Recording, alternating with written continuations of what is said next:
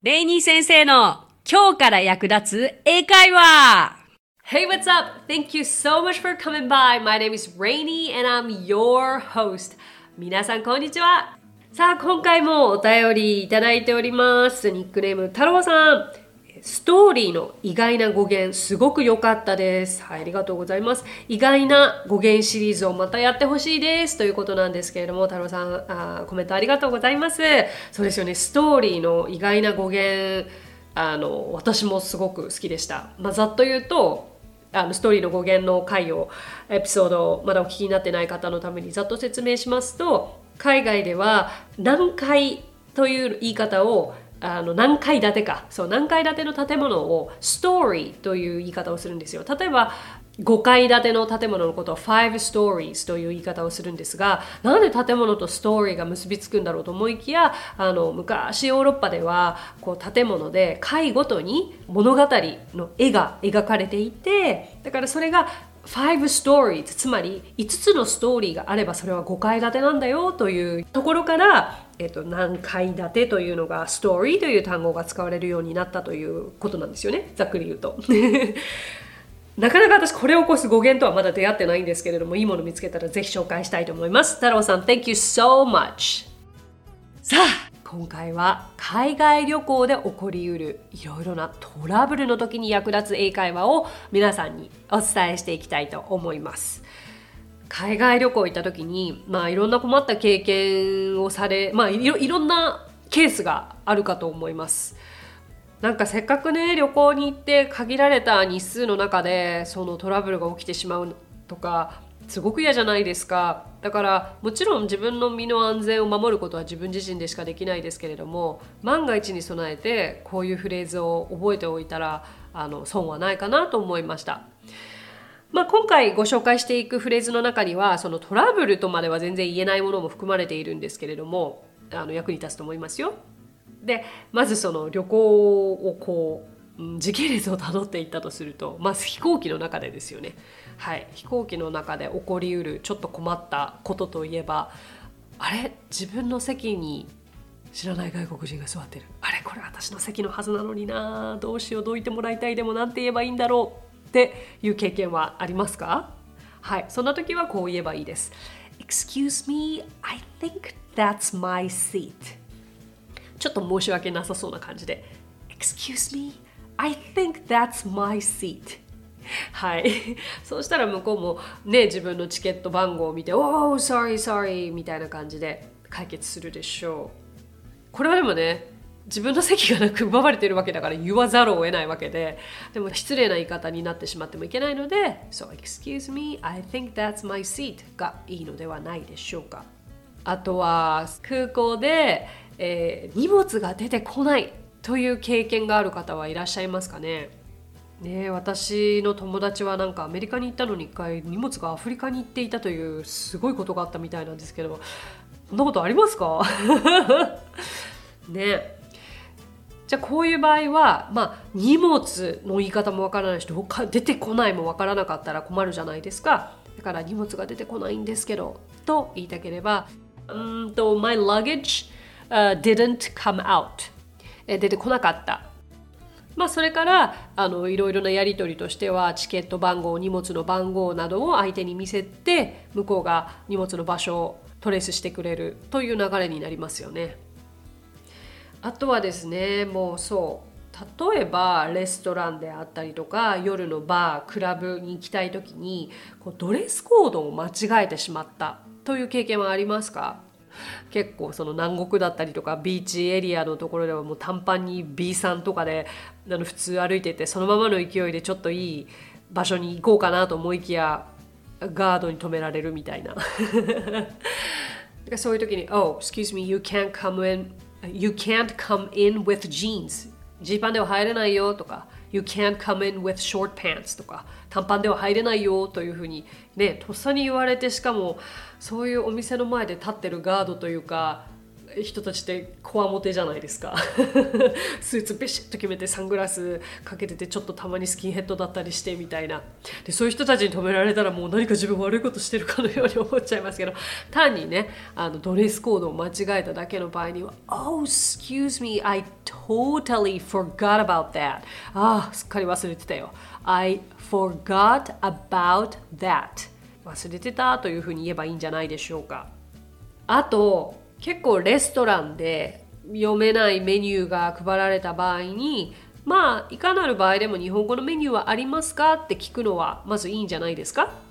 そういう時には Excuse me, do you have a Japanese menu? Excuse me, do you have a Japanese menu?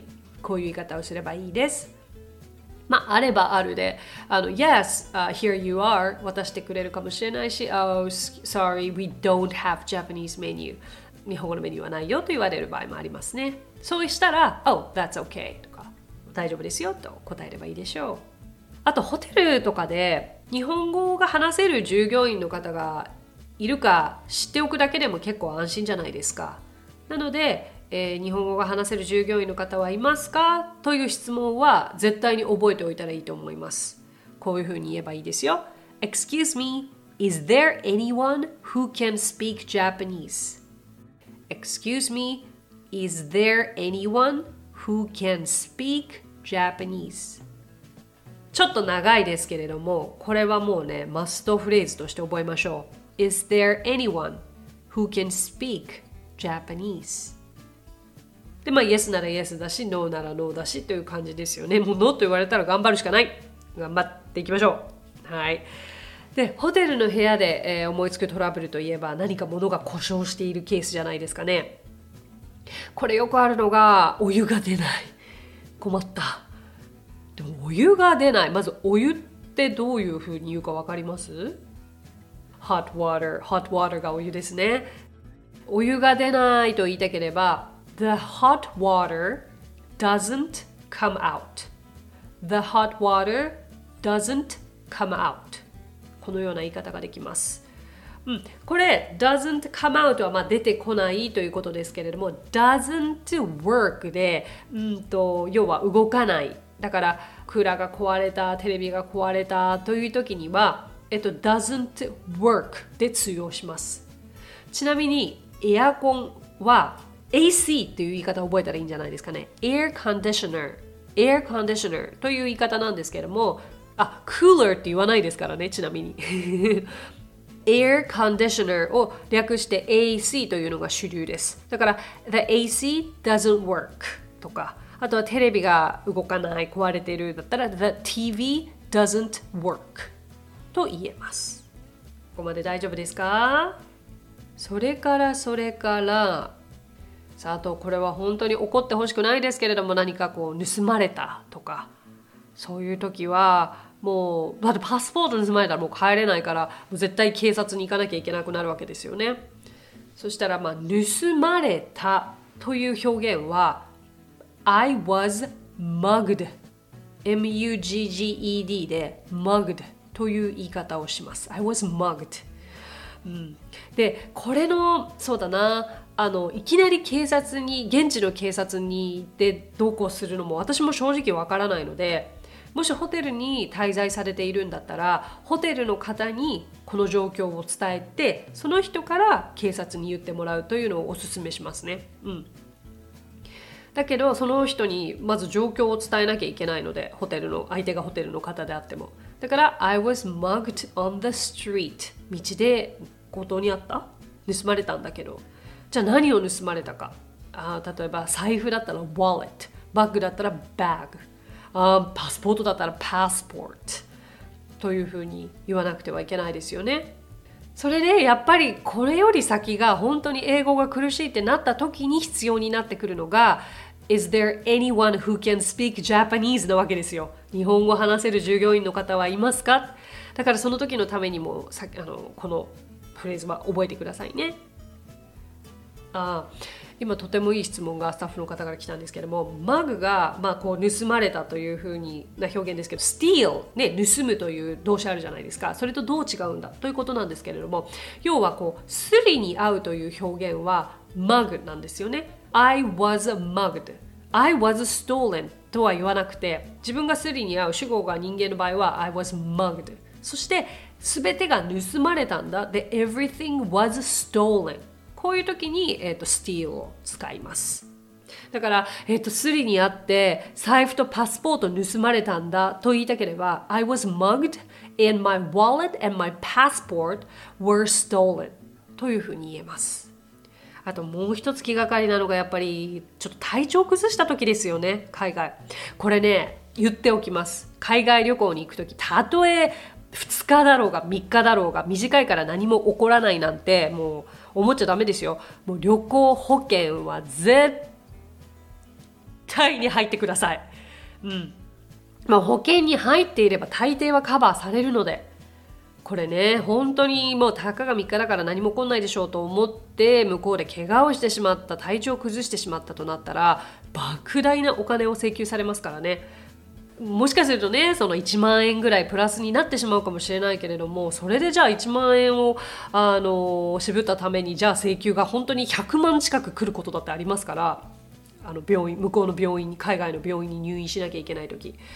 でね体調悪い時に症状を伝えることってすごく難しかったりするんですがそうだな考えられることとしてじゃあまずお腹が痛い。どうしようもなくお腹が痛い時はスタマケーク。お腹が痛いはスタマケーク I have stomach ache という言い方があります頭が痛いは I have headache headache あとは怪我をしちゃったと言いたければ I got injured あとはまあ熱があるだったら I have fever 咳が止まらないだったら I can't stop coughing cough が咳ですけれども can't stop で、えっと、止め止まらないですよね can't stop coughing 気持ち悪い吐き気がする。I feel nauseous この辺はなかなか聞き慣れないですよね。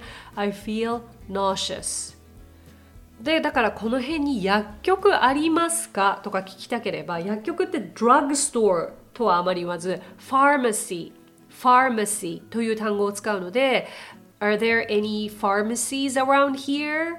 あこの辺に、えっと、薬局はありますか？あとはやはり道に迷った時困りますよね。もう全然慣れない土地であの知らない場所にいる時ほど不安なことはないかと思うんですけれどもそうしたらあの近くにいる方に「Excuse me」例えばどこどこに行きたいんだけれどもと言いたければ I want to go to どこどこ。I want to go to どこどこ。